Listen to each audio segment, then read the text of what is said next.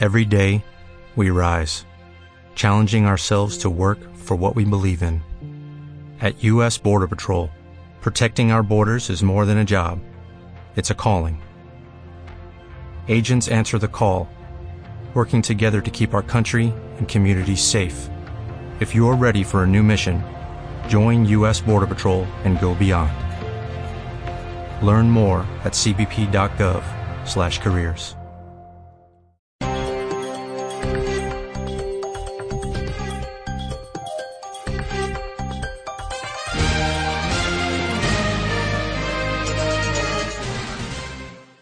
En uno de los últimos mensajes de este año, el Papa Francisco ha citado una frase de la carta a los romanos de San Pablo. La esperanza no defrauda. Una bella frase. Y un concepto que hay que tener en cuenta siempre, especialmente cuando los tiempos son duros, difíciles como los actuales. La virtud de la esperanza, esa virtud casi desconocida, tan poco practicada, como le pasa, por ejemplo, al Espíritu Santo, al cual San Juan Pablo II llamó el Dios desconocido por lo poco que los católicos le tenemos en cuenta y le rezamos. La virtud de la esperanza, que es la virtud, repito, a tener en cuenta cuando las circunstancias son más duras. Pero no una esperanza cualquiera, no una esperanza que sea eh, una especie de placebo que se da al, desahuciado por los médicos para mantenerle entretenido, sino la esperanza basada en las promesas hechas por Jesucristo. El Señor hizo tres promesas, podríamos decir, de alguna manera, de alcance individual. La promesa de la existencia de la vida eterna y de que el cielo va a estar abierto a todos aquellos que terminen su vida en gracia de Dios, unidos a Dios, y que va a estar abierto precisamente porque es Él quien nos lo ha abierto, nos lo ha regalado. La segunda promesa que es la promesa de su misericordia, que nadie, por grave que sea el pecado o los pecados que haya cometido, nadie que pida perdón humildemente va a ver cómo ese perdón le es negado todo el mundo recibirá el perdón divino, la misericordia divina, si lo pide de una forma honesta, sincera, si está arrepentido. Y la tercera promesa, bellísima, eh, contenida en esa frase del Señor, venid a mí los que estáis cansados y agobiados, que yo os aliviaré.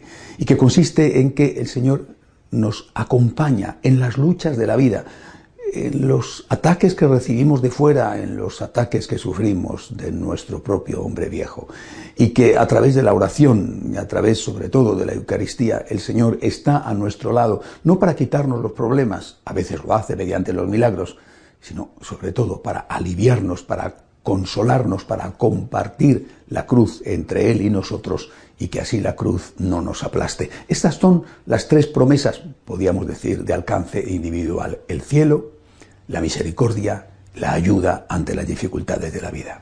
Pero hay una cuarta promesa de alcance colectivo y esta promesa hace referencia, afecta al conjunto de todos nosotros, a la Iglesia.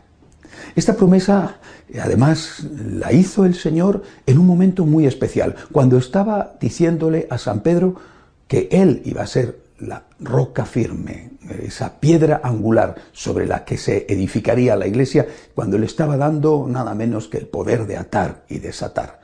En ese contexto, en ese mismo momento, el Señor dijo que las puertas del infierno no prevalecerán sobre la iglesia, no no prevalecerán.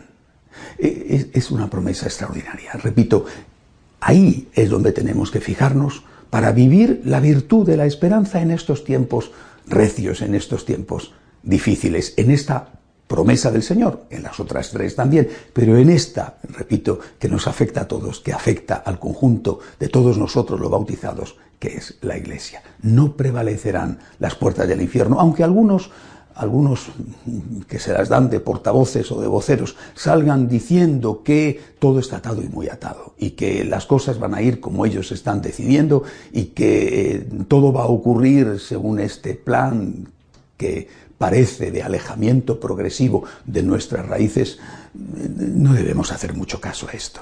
Otros han dejado las cosas muy atadas y requete atadas y al poco tiempo eh, después de su muerte las cosas cambiaron radicalmente. Así que estos que dicen que todo está atado y muy atado es porque tienen una gran confianza en su propio poder. Nosotros confiamos en el poder de Dios, en la divina misericordia, en la divina providencia, en que, insisto, el Señor ha prometido que las puertas del infierno no prevalecerán sobre la iglesia.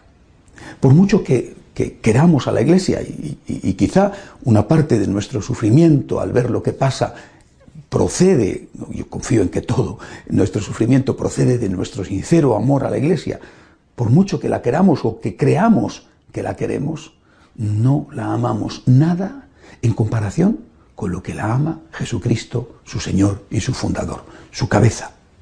Nuestro amor a la iglesia no se puede comparar con el amor a la iglesia que tiene Cristo. Por lo tanto, tenemos que tener confianza en que Dios no abandona, no va a abandonar nunca, absolutamente nunca a su iglesia. Las puertas del infierno no prevalecerán. Esta es la causa de nuestra esperanza. Pase lo que pase, nosotros estamos seguros de que nada escapa a la voluntad divina, de que nada se va de las manos de Dios o de lo que Dios quiere o permite. Que el Señor es un experto, y ahí está la historia para demostrarlo, en escribir siempre derecho, aunque los hombres le torzamos los renglones. Por eso, repito, terminando este año, empezando el año nuevo, esta frase de San Pablo a los romanos que el Papa ha querido rescatar tan bella, la esperanza no defrauda. Y nuestra esperanza está puesta en el amor que Cristo tiene a la Iglesia, en que la Iglesia aunque la tormenta sea tremenda, aunque nos parezca que es la mayor de las tormentas de la historia, quizá le ha parecido siempre lo mismo a cada hombre en su generación, aunque fuera así incluso, repito, la tormenta que es horrible, sin embargo el poder de Dios, el amor de Dios, la protección de Dios es mucho más grande. Terminemos el año y empecemos el año con la virtud de la esperanza, una esperanza que no defrauda, una esperanza que no solamente nos da una gran paz, no solamente nos deja el corazón lleno de confianza, sino que nos sostiene en la lucha. Al final, todo está en manos de Dios. No hay que olvidarlo nunca. Hasta la semana que viene, si Dios quiere.